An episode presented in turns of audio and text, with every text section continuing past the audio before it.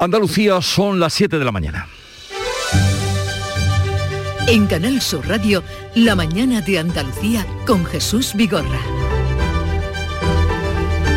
Buenos días queridos oyentes, es jueves 20 de enero y en un rato vamos a conocer el primer barómetro del año del Centro de Investigaciones Sociológicas con estimación de voto de enero. Los datos se han recogido al término del acuerdo por la reforma laboral, justo cuando comenzaba la polémica de las macrogranjas, ¿se acuerdan? Se ha disipado y con las elecciones de Castilla-León en puertas. Pero aquí en Andalucía, el presidente de la Junta, y lo ha dicho en Madrid, abre la puerta al adelanto electoral si PSOE y Vox bloquean la acción del gobierno andaluz. Quiero agotar la legislatura, quiero extender la legislatura todo lo que pueda porque creo que es bueno para Andalucía y los andaluces. Ahora, no puedo, no debo extender lo que pudiera ser una agonía. Por tanto, si llega ese momento, yo seré el primero que disolveré el Parlamento de Andalucía de manera automática. En cuanto a la pandemia, están ya abiertas las autocitas de las terceras dosis a quienes tienen entre 40 y 46 años y mañana se abre a los de 38 y 39. La incidencia ha bajado por segundo día y la ministra de Sanidad, Carolina Darias, apunta a que estamos ya en el pico de la sexta ola o cerca. Ha dado algunos datos muy concretos. Una persona entre la edad de 60 a 79 años vacunada tiene 16 veces menos probabilidad de hospitalizar, 29 veces menos de ir a una UCI y 20 veces menos de fallecimiento. Donde sí dan por terminada la presente ola eso sí, con 400 muertos diarios, es en el Reino Unido. En plena tormenta política por los escándalos de las fiestas de Boris Johnson, levanta restricciones ante las críticas de la oposición que lo acusa de intentar desviar así la atención política. Desde hoy, los escolares se pueden quitar las mascarillas en Reino Unido y desde el 27 no serán obligatorias en ningún sitio. El ministro de Sanidad, Sajid Javid, decía esto la pasada tarde. Debemos aprender a vivir con el COVID de la misma forma que lo hacemos con la gripe. Y preparamos un plan a largo plazo para convivir con el virus que estará listo en primavera. Y seguimos en el plano internacional porque Estados Unidos cree que Rusia puede atacar Ucrania en cualquier momento. En el balance de su primer aniversario, que se cumple hoy al frente de la Casa Blanca, Joe Biden se pronunciaba anoche, cree que Putin va a invadir y cree que si lo hace se arrepentirá. Va a ser un desastre para Rusia. Si invade Ucrania, nosotros y nuestros aliados estamos dispuestos a imponer restricciones que tendrán un severo coste en la economía rusa. Y por su parte, Putin quiere el compromiso por escrito de la OTAN de que Ucrania no entrará nunca a formar parte de la alianza, pero el jefe de la OTAN ya dijo hace unos días que no vetará el derecho de los ucranianos a decidir quién los defiende. En cuanto al tiempo, mucho frío a esta hora en las comarcas de Guadix y Baza. La previsión es de 6 grados bajo cero y tienen aviso amarillo por bajas temperaturas hasta las 10 de la mañana. Por lo demás, habrá intervalos de nubes bajas en la vertiente mediterránea y sol generalizado en todas las zonas. Las temperaturas máximas van a seguir sin cambios y los vientos variables flojos de levante en el estrecho.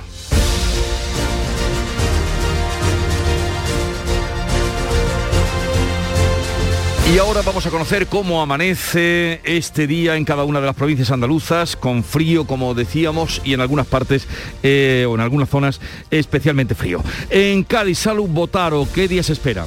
Tenemos hoy 9 grados, llegaremos a los 16, más o menos esta es la tónica de la semana y el cielo despejado. En el campo de Gibraltar, Fermín Soto. Aquí tenemos intervalos de nubes bajas, 11 grados de temperatura máxima para hoy de 16. ¿Cómo viene el día por Jerez, Pablo Cosano?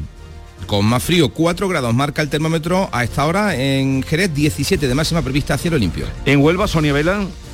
Cielo prácticamente despejado, 4 grados también en la capital onubense, llegaremos a los 18. Y por Córdoba, ¿qué día tendremos, José Antonio Luque?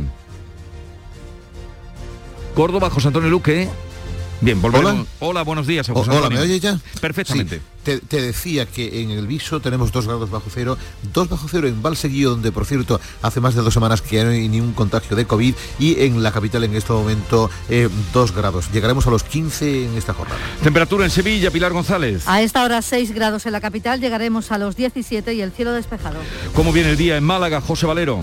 Pues con cielos nubosos en el litoral, que habrá claros por la tarde, poco nuboso en el resto. Tenemos ahora 10 grados en Málaga, alcanzaremos 17 en Vélez, Málaga. ¿Qué se espera en Jaén, Alfonso Miranda? Pues un día fresco también como el que tuvimos ayer, 8 bajo cero a esta hora de la mañana donde siempre, 6 bajo cero en Campillo de Arenas, 4 grados en la capital. Donde siempre es pontones. Te diré.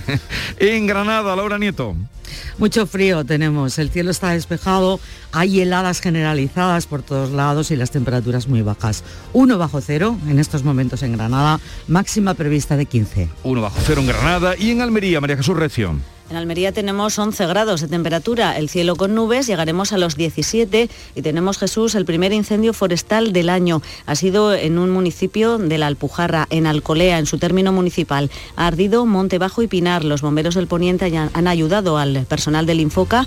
Recibieron el aviso a las 8 y cuarto de la tarde, un incendio que quedó sofocado a partir de las 11 de la noche. Estuvieron trabajando, por tanto, varias horas y el Infoca sigue todavía allí con un retén de guardia. Y vamos a conocer cuál es el estado de las carreteras en Andalucía. Desde la DGT nos informa Alfonso Martínez. Buenos días. Buenos días. Hasta ahora en la red de carreteras de Andalucía no encontramos grandes complicaciones ni en las vías principales ni tampoco en las secundarias. Circulación cómoda, por tanto, en toda la red vial andaluza en este jueves 20 de enero, jornada en donde un día más, eso sí, les insistimos, respeten la distancia de seguridad y los límites de velocidad.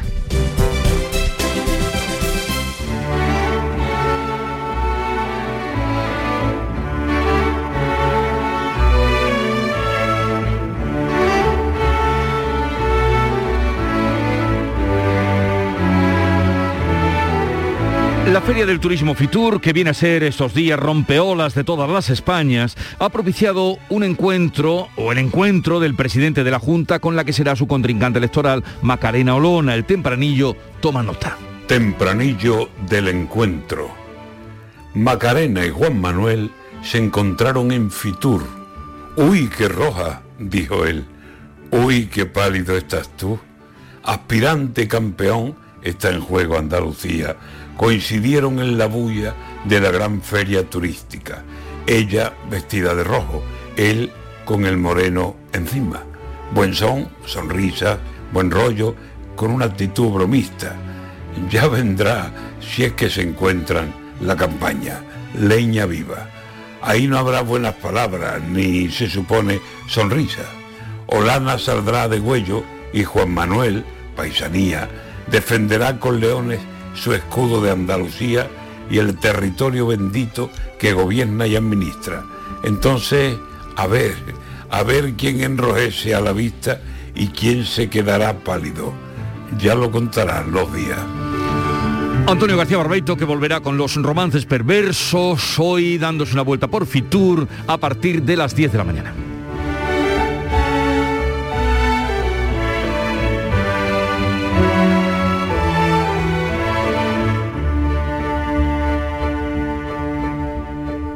7-8 minutos de la mañana.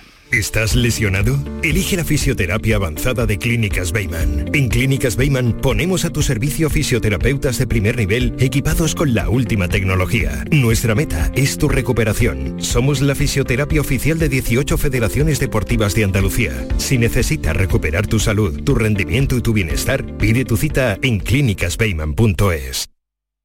El 21 de enero llega la única lluvia con la que no vas a necesitar un paraguas. Lluvia de millones. El acontecimiento de Euromillones donde tendrás tres oportunidades para ganar. Se reparten 100 premios de un millón de euros que tocan sí o sí. El bote acumulado y el millón que también toca sí o sí. Claro que igual el paraguas lo necesitas para recoger lo que te toque eh, poniéndolo así, del revés. Euromillones. Loterías te recuerda que juegues con responsabilidad y solo si eres mayor de edad. La mañana de Andalucía con Jesús Bigorra. Noticias.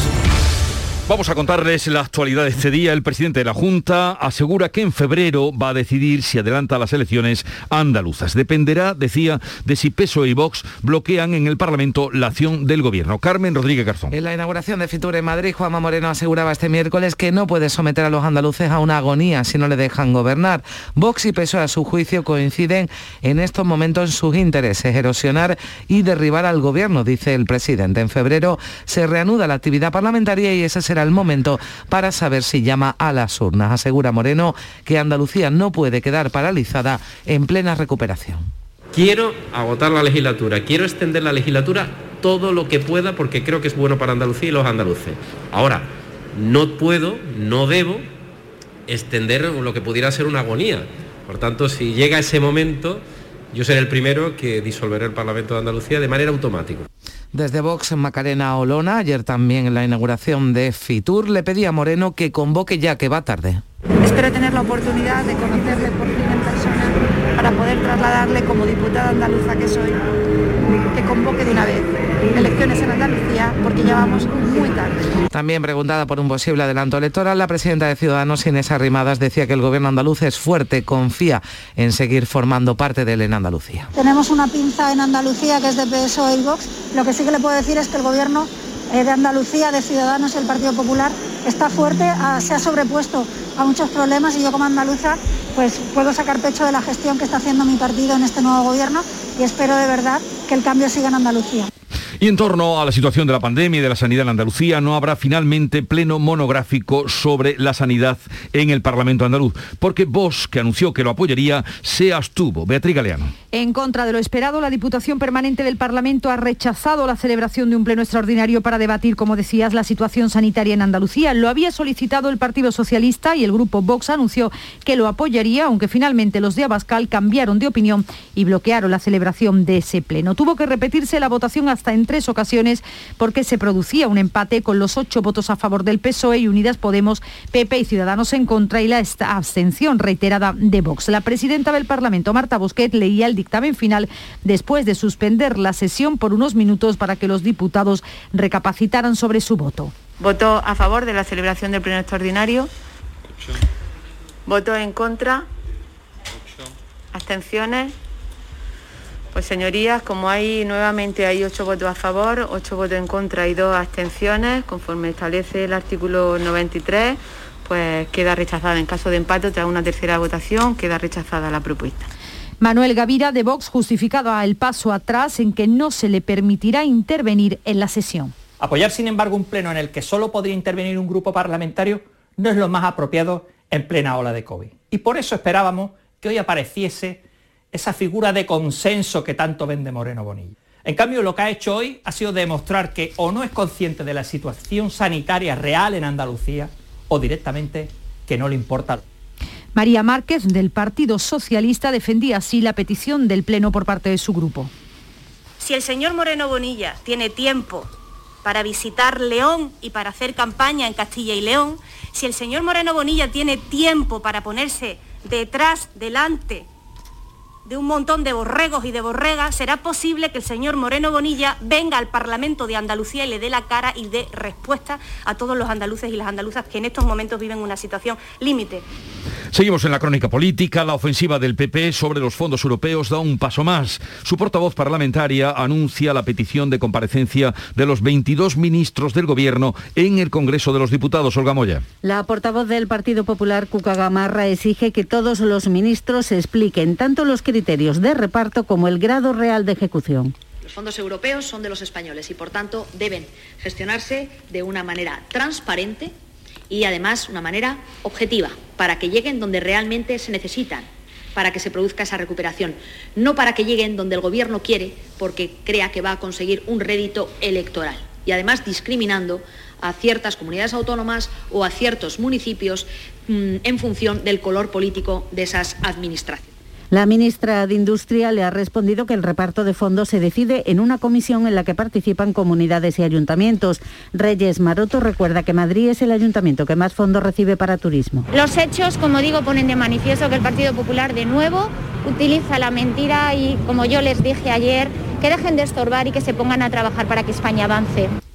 Desde Andalucía, el consejero de Hacienda, Juan Bravo, junto a su homólogo de Murcia, han mostrado su malestar por el reparto de 9 millones de euros a cuatro comunidades en las que el PSOE está en el Gobierno. Ha pedido Bravo que se convoque de manera urgente a la conferencia sectorial del Plan de Recuperación. Queremos transparencia, pero no nosotros, las comunidades, creo que los españoles, porque también hay que recordar que este dinero no se lo ha dado un gobierno. Este dinero Europa se lo ha dado un país, a España, a los españoles. Y creo que los españoles y las comunidades y los ayuntamientos, todo el mundo tenemos derecho a que nos, nos digan cómo se reparte, por qué se reparte y a quién se reparte. Otro foco de atención y de tensión es la reforma laboral. La convalidación del decreto en el Congreso debe votarse en menos de tres semanas y los apoyos necesarios están lejos de estar cerrados. Uno de los apoyos habituales del Ejecutivo de coalición es Esquerra Republicana de Cataluña, que anuncia que va a buscar un frente con otros grupos minoritarios para tumbar el proyecto. Gabriel Rufián ha desmentido que se estén teniendo contactos con el gobierno al que acusa de chantaje y coincide con Vox en su crítica a la vicepresidenta y ministra de Trabajo. Y cuando nos dicen que no se toca ni una coma porque si no cae la COE, lo que les decimos es que llamen arrimadas, que seguramente se lo vote. Pero Esquerra Republicana no, no negocia ni vota proyectos personales.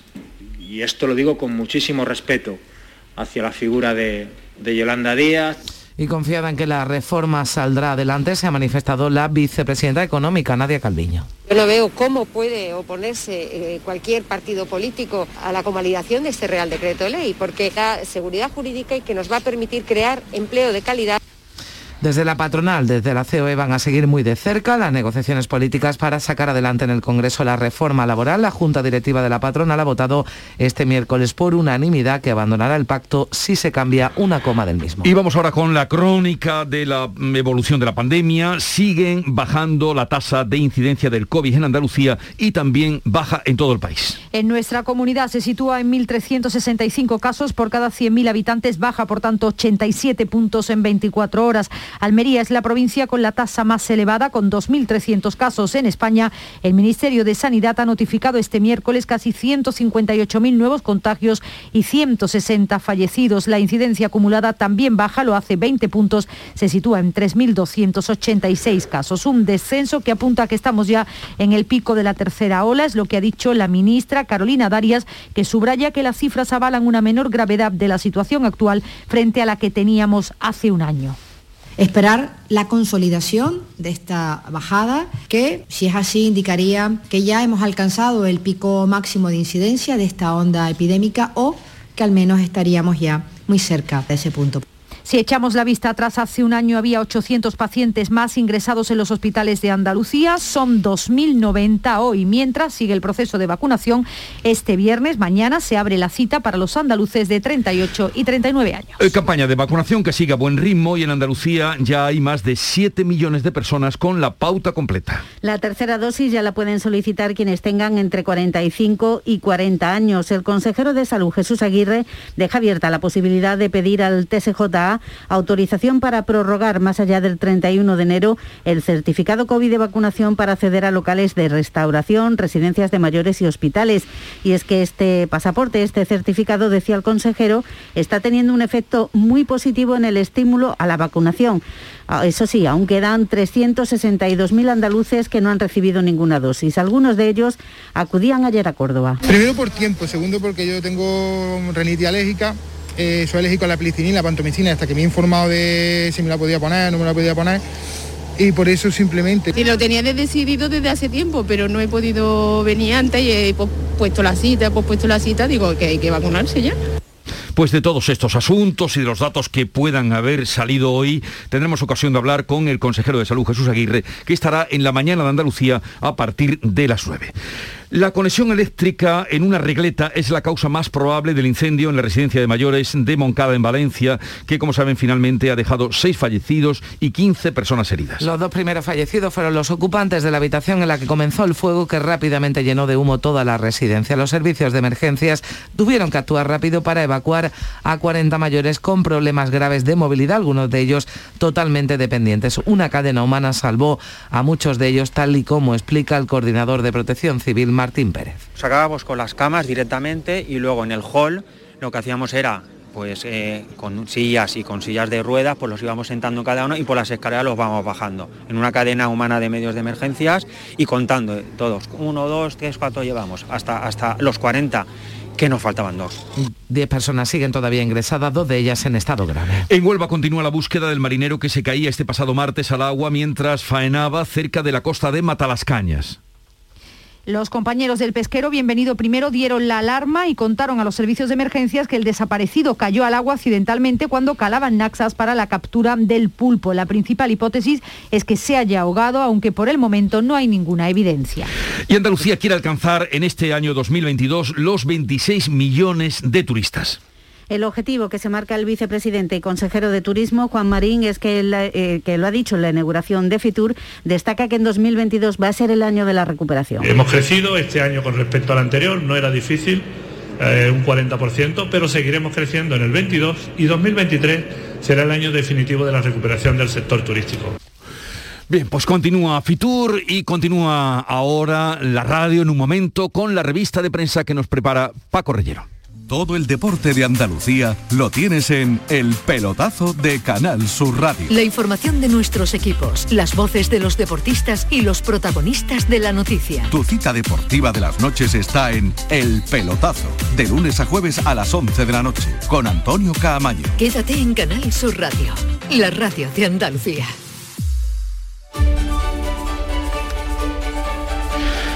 Listo para servir el zumo de periódicos. Paco Rellero, buenos días.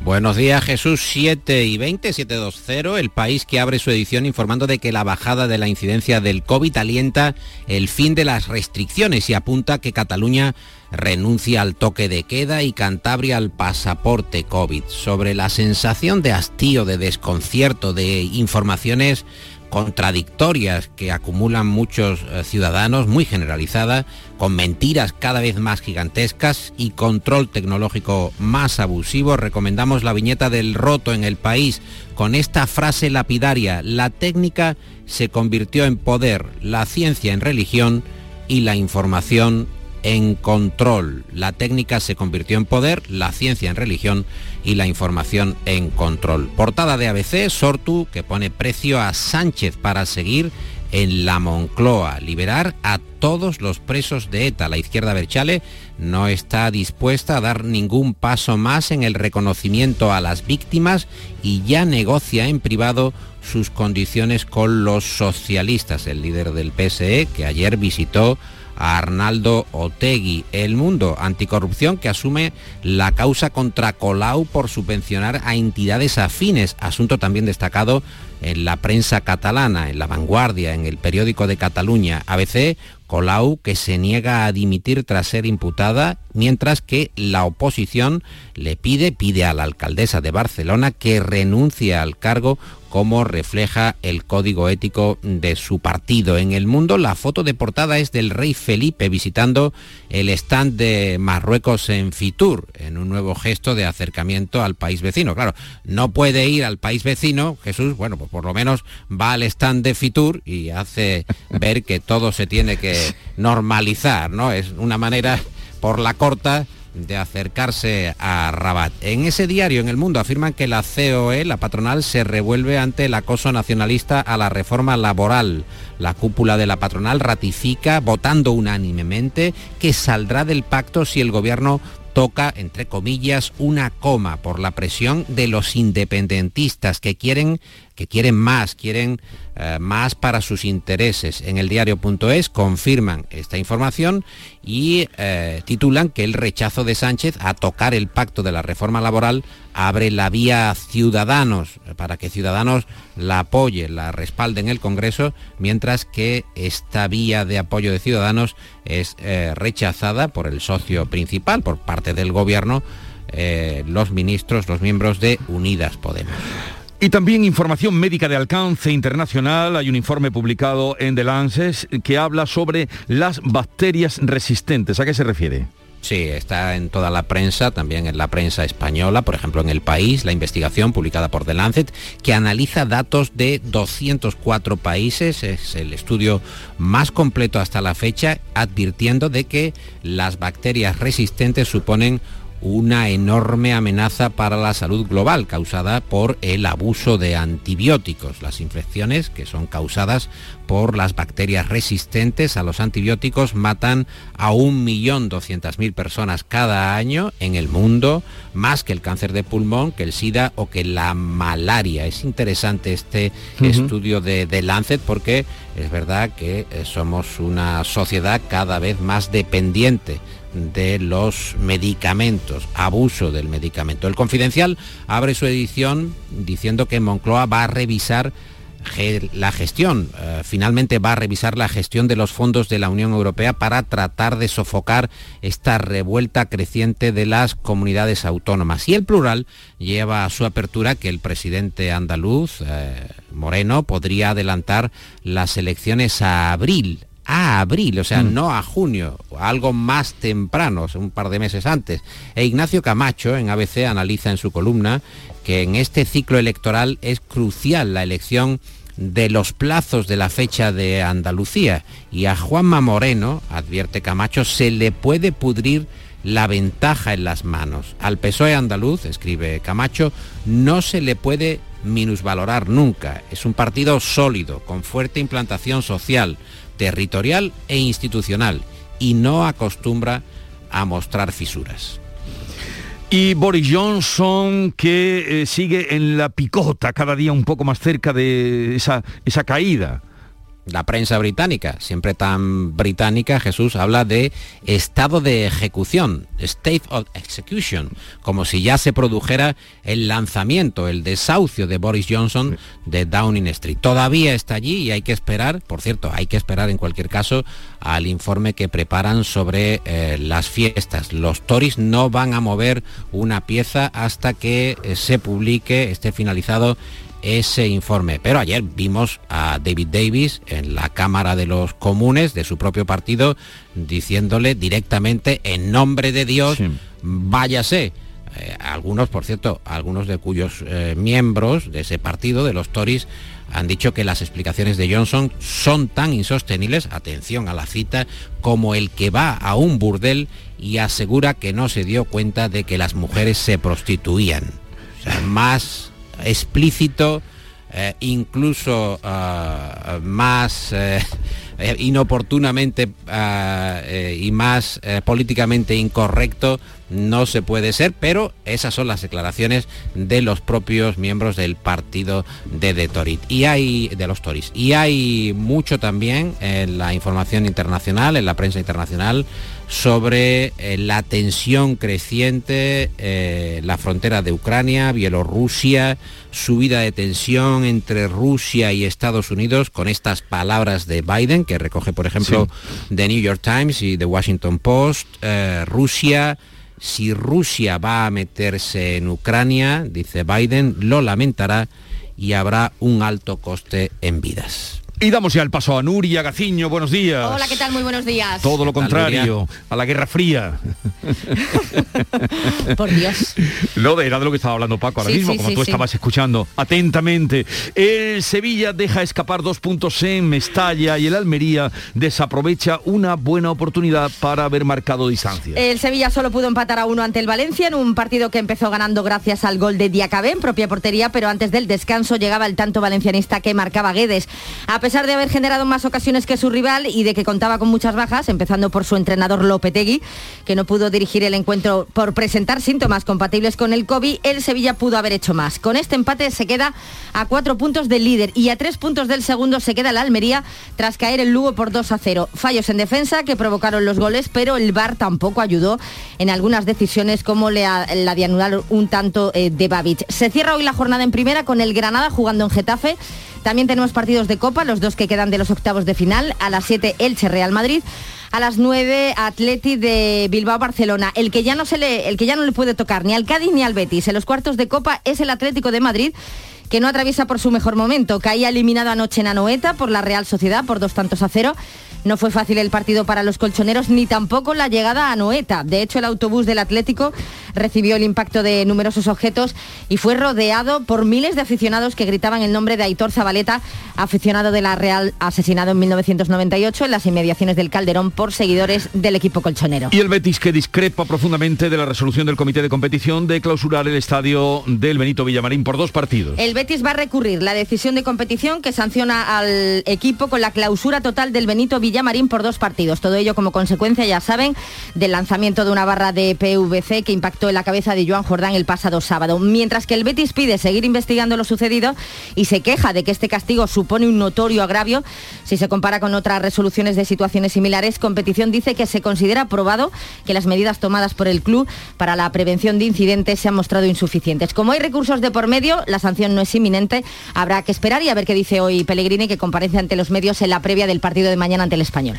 Paco, un apunte final para cerrar. En este estado de tensión entre Rusia y Estados Unidos, el español destaca que los republicanos americanos, el Partido Republicano, están exigiendo a Joe Biden que sancione a Putin y no solo eso, que empiece a desvelar informes sobre los lujos de Putin, sobre su familia y sobre su amante. Sobre Putin no se sabe prácticamente nada y debe haber dosieres como para llenar varios otra, Kremlins. Otra vez la Guerra Fría. Eh, abrigaros, eh, que nos pille. Ay, Adiós, eh, Paco y Nuria. Acaban de dar las siete y media de la mañana. Estén atentos y vamos a repasar la actualidad. En Canal Sur Radio, La mañana de Andalucía con Jesús Vigorra.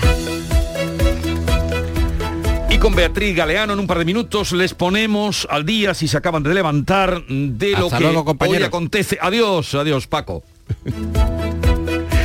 El presidente de la Junta abre la puerta al adelanto electoral si PSOE E y Vox bloquean la acción de gobierno. Juanma Moreno acota el tiempo. Si en febrero, cuando se abra el periodo de sesiones, hay un bloqueo sistemático, disolverá y convocará. No habrá perder, ha dicho, ni un minuto a los andaluces. La abstención de Vox impide finalmente que se celebre el pleno extraordinario y monográfico sobre la sanidad que solicitaba el PSOE. Vox había dicho que lo apoyaría, pero cambió de opinión y bloqueó el, de- el debate. Tras en varias votaciones con empate, la propuesta de pleno decayó tal y como dicta el reglamento. Baja 87 puntos la incidencia, bajan también los contagios, suben los hospitalizados y mueren 28 personas por COVID en Andalucía. En España descienden también todos los indicadores en un día con 160 fallecidos. La ministra de Sanidad cree que el pico de la sexta ola está muy cerca. Ya están abiertas las autocitas de las terceras dosis a quienes tienen entre 40 y 46 años. Mañana viernes va a llegar el turno de la treintena, comenzando por los de 38 y 39 años. Siguen hospitalizadas 10 personas heridas en el incendio de una residencia de ancianos en Moncada, Valencia. Las primeras investigaciones apuntan a que una regleta eléctrica del ala de grandes dependientes originó el siniestro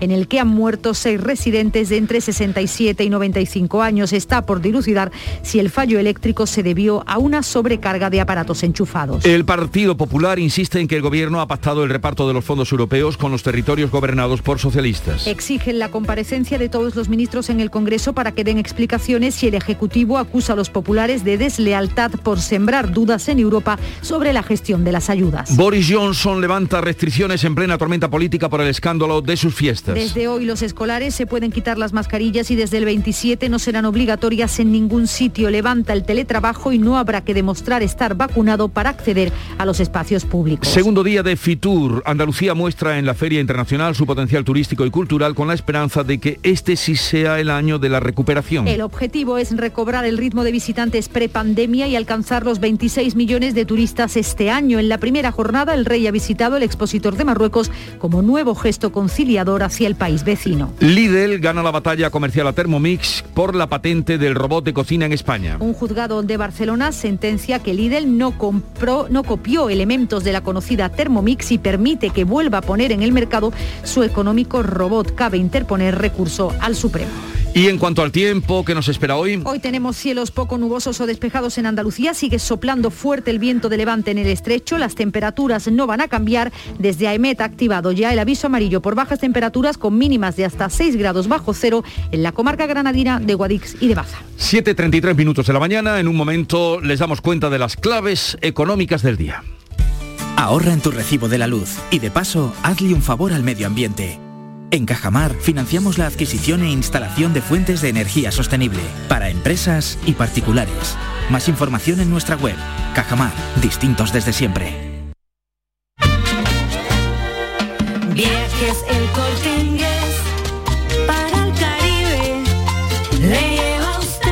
Caribe Express de Viajes El Corte Inglés. Reserva hasta el 26 de enero y disfruta del Caribe con todo incluido, hasta los vuelos, con precios especiales y sin gastos de cancelación. Ah, y si encuentras un precio mejor, te lo igualamos. Consulta condiciones. Reserva ya tu Semana Santa con Caribe Express y no dejes escapar esta oportunidad. Que no te lo cuenten. Las claves económicas con Paco Bocero.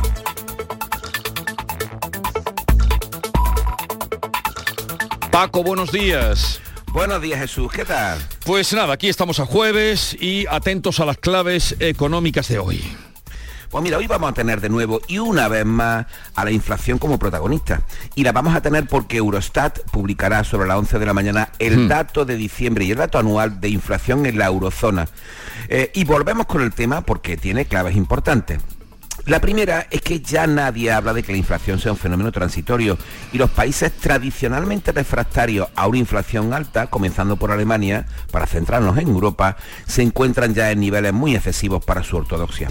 Si la inflación en noviembre había alcanzado el 5% en la eurozona, en Alemania se disparó al 5,3 en diciembre, con una tasa promedio del año superior al 3% a la nuestra, cuando el 2 es la frontera, un 2% también que ha sido el objetivo tradicional del BCE hasta la llegada de la pandemia. Y precisamente desde allí llegan las advertencias más importantes. Así es, como contamos hace unos días, el nuevo presidente del Banco de Alemania ya advirtió sobre el peligro de esta inflación prolongada en su primer discurso público. Venía a decir que, a pesar de que la recuperación en la eurozona no estaba siendo tan robusta como se esperaba, de hecho hay economistas que dicen que el pico alto del crecimiento en Europa ha podido ya pasar para estabilizarse por debajo de las previsiones para este año, el BCE debería tomar medidas. También, como vamos contando puntualmente, en el propio BCE tratan de mantener el mensaje de que los tipos de interés no van a subir este año en Europa y que si bien la inflación ya no es efectivamente transitoria, sí que se espera que comience a bajar a partir del segundo semestre y eso puede aliviar las tensiones. Y hoy, precisamente, además de conocerse ese dato, eh, sobre el que se pronunciará de nuevo el BCE a lo largo de los próximos días, también se va a conocer la acta del propio banco de su última reunión del 15 de diciembre pasado.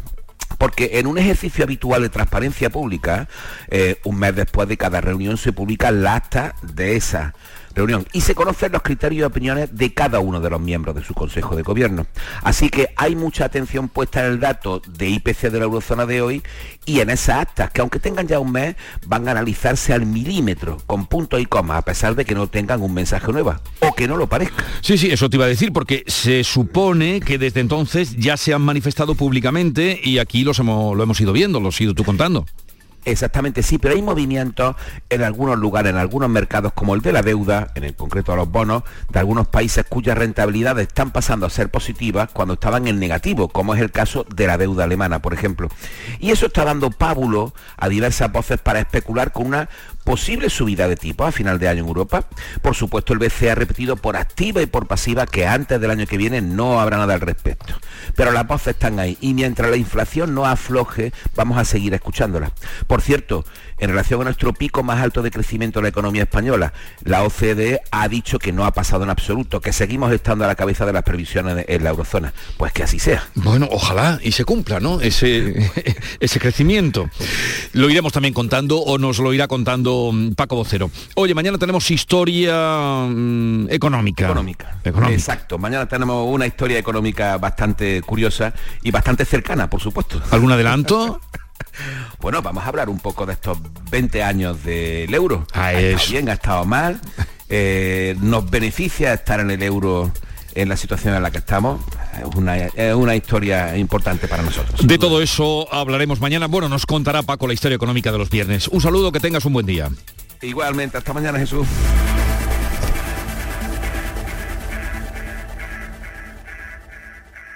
En Canal Sur Radio, por tu salud, responde siempre a tus dudas. Siete de cada diez personas no se han revisado el colesterol en el último año. Es cierto que hemos estado preocupados por el COVID, pero el control del colesterol es imprescindible para evitar los accidentes cardiovasculares. Esta tarde en el programa nos centramos en el colesterol con la colaboración de la Sociedad Española de Cardiología y los mejores especialistas para atender tus dudas y preguntas en directo. Envíanos tus consultas desde ya en una nota de voz al 616-135-135. 616-135-135. por tu salud. De lunes a viernes, desde las 6 de la tarde, con Enrique Jesús Moreno. Súmate a Canal Sur Radio, la radio de Andalucía.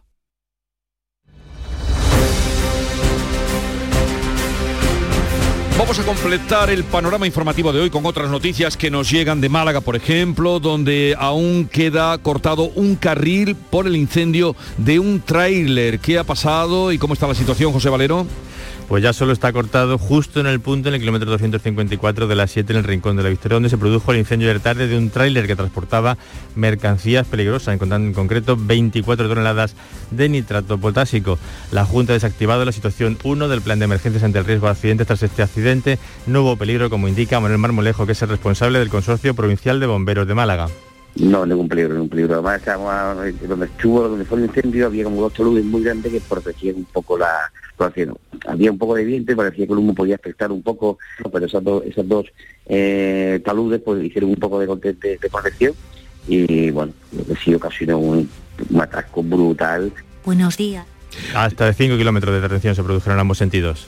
La cadena hotelera Grupo Majestic, en la que figura como principal accionista el jugador de fútbol Leo Messi, ha adquirido en San Roque el Hotel Club Marítimo Soto Grande, Fermín Soto, pero hay algún problema más, ¿no? Sí, pues una compra que ha sido bienvenida por el Ayuntamiento sanroqueño, aunque el alcalde de este municipio, Juan Carlos Riboy, ha criticado que la primera decisión que haya tomado el grupo hotelero sea despedir a sus 40 empleados, muchos de ellos con una experiencia de más de 20 años en el sector. El eh, Riboy ha dicho, nos ha dicho que van a interceder para que se comprometan a la recuperación, en recuperación de esos puestos de trabajo. Y lo que no vamos es a permitir el que la primera decisión de este grupo sea el despido de grandes profesionales, de hombres y mujeres que tienen el apoyo, el respaldo de este alcalde y que vamos a tratar de interesarnos cuanto antes para que vuelvan a ser incorporados a sus puestos de trabajo. La agrupación de hermandades y cofradías de Almería ha dado a conocer una guía de recomendaciones para preparar la Semana Santa de este año. Entre ellas, que los ensayos de los costaleros se hagan con mascarillas FPP2 y que estén vacunados. María Jesús Recio. Las hermandades mandan un mensaje de esperanza y optimismo de cara a la Semana Santa de 2022 y reunidas con la Delegación Territorial de Salud han preparado esta guía. Desaconsejan también el uso de test de antígenos de forma generalizada, solo dicen para los que presenten alguna sintomatología. Si hay algún positivo en esas cuadrillas no habría que confinar a todos, aunque sean contacto estrechos si el resto de los costaleros están vacunados. Descartan de momento modificar también itinerarios y cambiar las calles estrechas por avenidas más amplias. Eso sí, podrían reducir los aforos, aunque todo depende de la situación de la pandemia y piden a todos los que quieran disfrutar de la Semana Santa que se vacunen. Y en la Semana Santa de Granada o en Granada se están preparando con normalidad. Solo se planteará un protocolo para evitar los contagios en los ensayos de los costaleros. Laura Nieto. Las cofradías y hermandades de Granada apuestan por mantener el recorrido oficial en la Semana Santa, comenzando en la calle Ganivet y terminando en la Catedral, con un recorrido por todo el centro. La Federación ha creado un grupo de trabajo para elaborar un protocolo que regule los ensayos. Jesús Muros, el presidente de la Federación, recuerda que el control de aforos es competencia de la Administración. Si en algún momento, por, la, por el tamaño, por la calle, hay que aforarla, hay que hacer algo, serán las autoridades las que tengan que tomar las medidas y hacerlo. Nosotros no tenemos capacidad para decidir que, eh, que una calle no puede estar ocupada y nosotros no tenemos capacidad ni legal ni organizativa para, para, para que esa calle no se ocupe. Exposición de palabras en Cádiz, en el mercado. Esto se ha presentado como un impulso a la candidatura del Congreso de la Lengua. Salud, votaron. Pues 30 palabras del habla propia de Cádiz adornan el exterior de su plaza de abastos, eh, palabras que no usan otro hispanohablantes, muchas vinculadas con las relaciones históricas con Iberoamérica, sobre todo a través del mar. Koski, Bastinazo, Aliquindoy, Chapú o Washinay. Quienes las usan se sonríen cuando las ven. Los que no aprenden vocabulario. Esto Aquí en Cádiz seguro que sí, que no entiende. Hay sitios de Andalucía que también, en otros lados no. En otros lados dice que no que, el, vocabulario, el vocabulario es nuestro, digamos. Estaba leyendo algunas de estas palabras y no, es nuevo mundo. Bueno, de momento un aliciente más en los alrededores del mercado gaditano. Pues son las 7.44 minutos de la mañana y les adelanto que hoy en el programa de la mañana de Andalucía vamos a hablar con Jesús Aguirre, consejero de salud de la Junta. Será a partir de las 9 y cuarto y estos asuntos que acabamos de contar de las, eh, la preparación de la Semana Santa, las, los controles, las medidas, todo eso saldrá en la charla que mantendremos con él, eh, donde repasaremos el parte médico de hoy, en la evolución de la pandemia, si estamos o no bajando, eh, qué va a pasar con las fiestas que se avecinan, eh, en fin, todo lo relativo y todo aquello en lo que tiene responsabilidad el consejero de salud. Será a partir de las 9 y cuarto. Luego vamos a hablar con Yanire Prudencio, que es sismóloga volcánica, profesora del área física de la Tierra de la Universidad de Granada, que nos eh, aclarará qué ha pasado, qué dimensión tiene ese movimiento sísmico de Tonga que ha puesto en situación catastrófica tras la explosión del volcán submarino. Y en la ciencia, hoy con Manuel Lozano Leiva, vamos a ver cómo influye la ciencia, los experimentos eh, en laboratorio sobre la creación, la ciencia ficción. Luego nos visitará Nia de la Rubia, actriz y cantante que viene a presentarnos su trabajo Raíces. Rap Flamenco para terminar la mañana. Ahora sigue la información local en Canal Sur Radio. En la mañana de Andalucía de Canal Sur Radio, las noticias de Sevilla. Con Pilar González. Hola, buenos días. Sevilla ha desplegado en Fitur toda su oferta turística para tratar de recuperar un sector que es fundamental para nuestra economía. La ciudad expone su capacidad para organizar citas importantes, culturales y deportivas, además de una variada oferta de ocio, y la provincia muestra todo lo verde que tiene con capacidad para atraer a los amantes de la naturaleza. Hoy tenemos brumas matinales, niebla en el Bajo Guadalquivir y cielo despejado, el viento del este flojo y las temperaturas sin cambios con heladas débiles en zonas altas. La máxima prevista es de 16 grados en Écija y en Morón y 17 en Lebrija y en Sevilla. A esta hora tenemos 4 grados en la capital. Y en cuanto al tráfico, hay retenciones en la entrada a Sevilla por la A49 de 2 kilómetros y uno por el Centenario sentido Cádiz. En el interior de la ciudad, el tráfico es intenso en la entrada por el Alamillo, Avenida Juan Pablo II, Puente del Patrocinio y también en la Ronda Urbana Norte en ambos sentidos. Contarles también que el tráfico se corta desde hoy y hasta junio en la Avenida Alberto Jiménez Becerril, desde la Glorieta Olímpica hacia el cruce de Lo explica la delegada de Distrito Macarena Clara Macías. Afectará por completo a la avenida Jiménez Becerril, eh, desde Glorieta Olímpica hasta Glorieta Cayetana de Alba, con el corte total de los tres carriles en sentido, en este caso, sur. El motivo es que comienzan las obras de la tercera fase del trasvase de la cuenca norte para la mejora de la red de aguas residuales y el cierre de la depuradora de San Jerónimo. Tiene un presupuesto de 13 millones de euros. El corte afecta también a las líneas de autobuses 3, 6 y 14 de Tusán que modifican su recorrido. ¿Te está afectando la subida de la luz? Claro que sí. Por eso en Insolac Renovables instalamos paneles fotovoltaicos de autoconsumo con los que podrás generar tu propia electricidad. Y ahora, con la subvención del 40% de la Agencia Andaluza de la Energía, lo tienes mucho más fácil. Entra en insolacrenovables.com e infórmate de las ventajas que tiene el autoconsumo. Insolac, expertos en energías renovables desde 2005. En Canal Sur Radio, las noticias de Sevilla.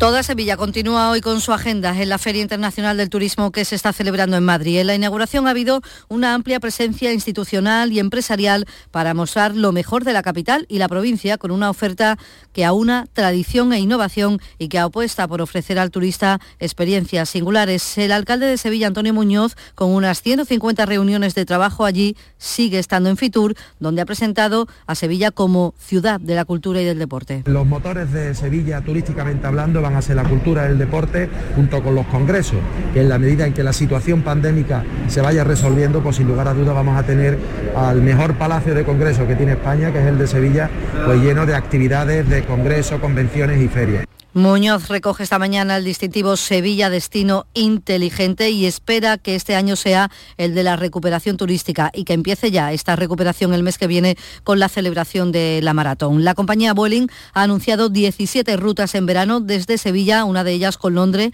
e Isla Mágica. También hace estos días negocio en Fitur para un año en el que cumple 25 años de historia en la ciudad. Abrirá la temporada el 23 de abril y el 28 de mayo la zona de playa. La responsable de comunicación Inmaculada Molina espera preparar actividades interesantes para agradecer a la ciudad todos estos años. Tenemos que devolver a la ciudad de Sevilla y a Andalucía eh, pues que nos hayan apoyado durante estos 25 años. La verdad que todo esto empezó como un sueño, post Expo 92 nos hemos convertido en un referente del ocio eh, andaluz y somos el parque temático de Andalucía. La Asociación de Empresas Turísticas Sevilla City Center ha presentado allí también la ampliación de su producto Sevilla con los cinco sentidos, que hasta el momento proponía una estancia de dos noches. Ahora amplía oferta de experiencias y busca así prolongar el tiempo de estancia de los turistas. Lo señalaba en Canal Sur Radio el director de comunicación Antonio Ortega que amplíen su estancia, que visiten otros municipios de la provincia, que conozcan todo lo que es la provincia de Sevilla. Bueno, pues que también se planteen estos viajeros, pues estar más tiempo, aumentar las pernoctaciones,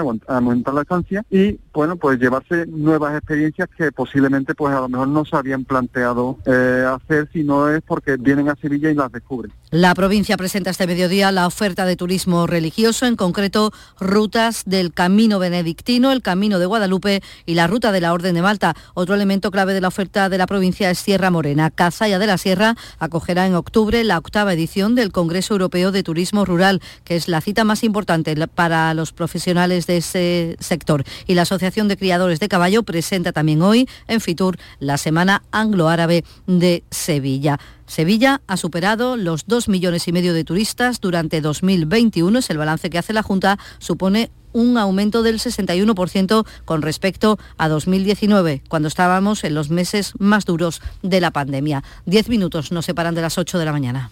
Es el momento de disfrutar de las rebajas del Centro Comercial Los Alcores. Ven y descubre las mejores ofertas en moda, complementos, hogar, ocio y restauración. Y pasa un momento inolvidable. Ven a visitarnos en Autovía 92 Salida 7, Alcalá de Guadaira, Centro Comercial Los Alcores. Mucho donde disfrutar.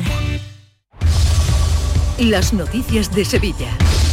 Canal Sur Radio. Hablamos ya de coronavirus. La tasa de incidencia por COVID ha bajado de los 1.000 casos por 100.000. Está concretamente en 939 casos, después de sumar en las últimas 24 horas 1.226 contagios y lo peor, 6 fallecidos. Únicamente la capital está por encima de esos 1.000. Los hospitalizados siguen subiendo, son ahora 441 UCI se mantiene en 49. Hoy se puede vacunar sin cita previa en la caseta municipal de la Feria de Carmona, en el Polideportivo de Cantillana y en la capital, en el Centro de Formación Profesional Ocupacional Guadalquivir, que está en el barrio de la Candelaria. Y la plataforma, constituida por 89 alcaldes de la provincia contra el deterioro de la sanidad pública, han pedido por escrito una reunión con el presidente de la Junta. Piden, entre otras cosas, un aumento de los profesionales para la atención primaria y urgencias, un plan de inversiones en centros de salud y aumentar las unidades de salud mental. La Junta insiste en que en tres años la plantilla se ha incrementado en casi 4.400 profesionales y que se han acometido casi 150 obras.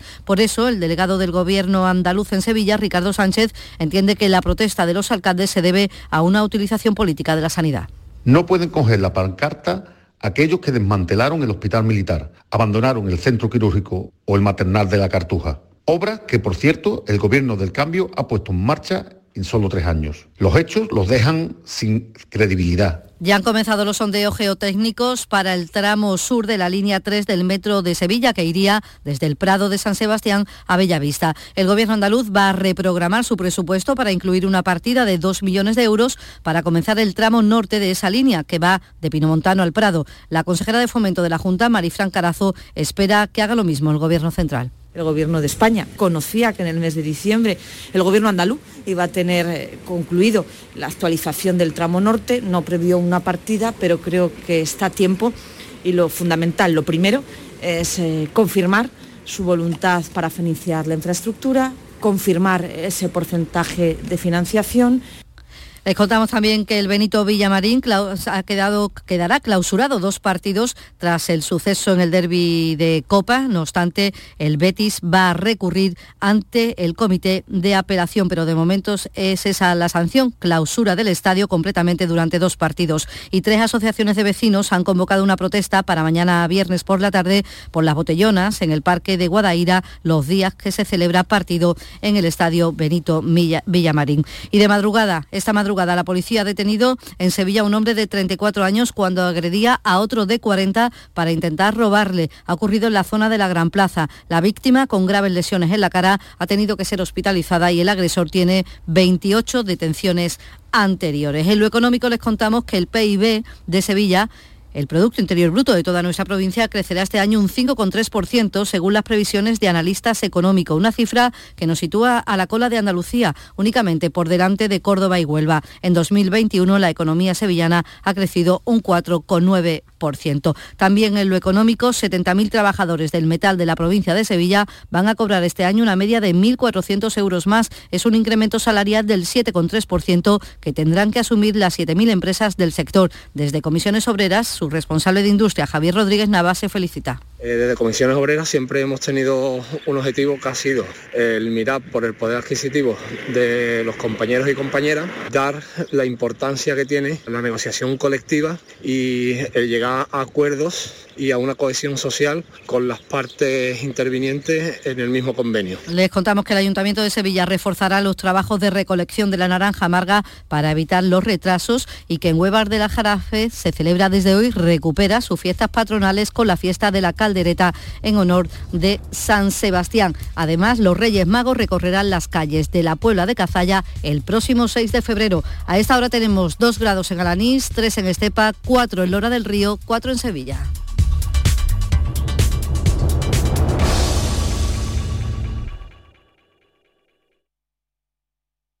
Escuchas La mañana de Andalucía con Jesús Vigorra, Canal Sur Radio.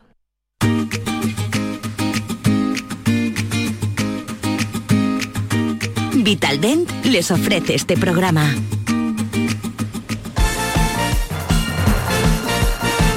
8 menos 5, vamos ya con el tiempo de deporte. Nuria Gaciño, ¿qué tal? Muy buenos días. Buenos días. Bueno, pues no pasó del empate finalmente el Sevilla en ese partido complicado en Mestalla ante el Valencia. Tras lo visto anoche en Mestalla, hombre, el empate a uno del Sevilla ante el Valencia eh, le sabe a poco. Es cierto que el conjunto de Nervión contaba con muchas bajas.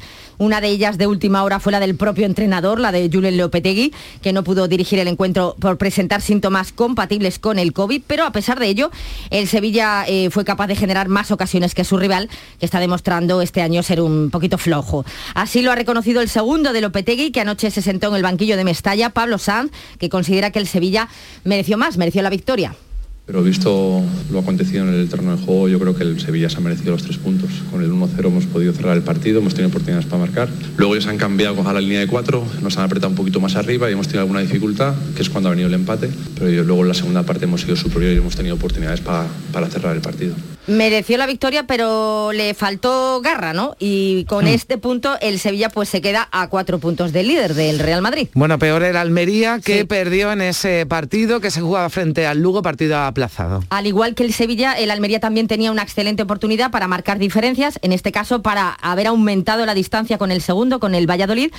Pero en Lugo los fallos en defensa provocaron los goles del equipo gallego y el VAR tampoco ayudó. Al final derrota por 2 a 0.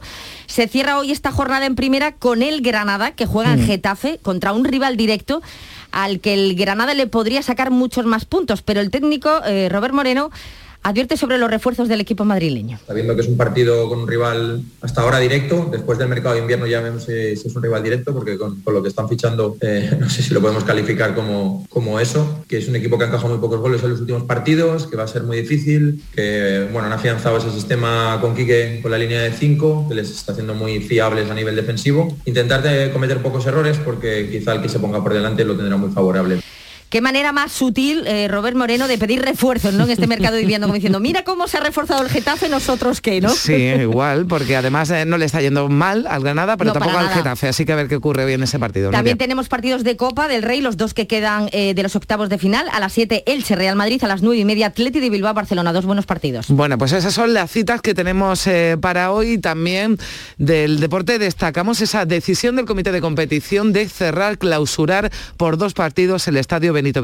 El Betis que discrepa profundamente de esa resolución del comité de competición de clausurar el Benito Villamarín con dos partidos, eh, como consecuencia, ya saben, del lanzamiento de una barra de PVC que impactó en la cabeza de Joan Jordán. Eh, mientras que el Betis pide seguir investigando lo sucedido, de hecho va a recurrir al comité de apelación, eh, se queja de que este castigo, hombre, supone un notorio agravio comparativo, ¿no? sobre todo si comparamos con otras resoluciones de situaciones similares.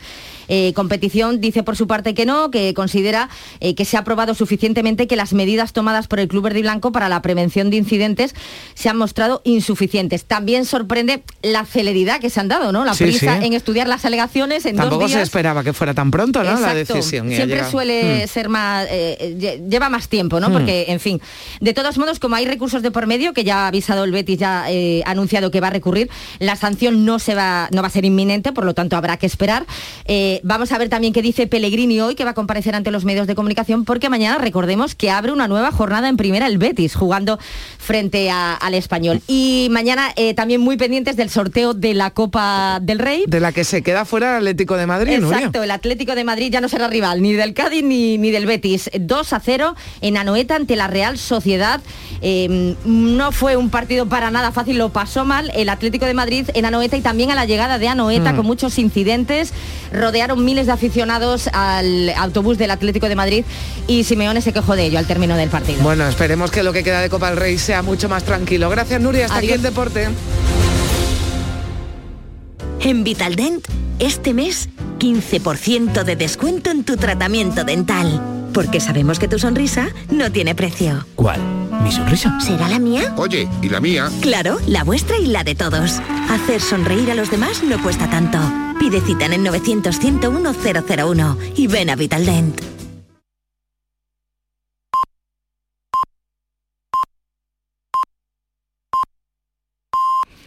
Buenos días.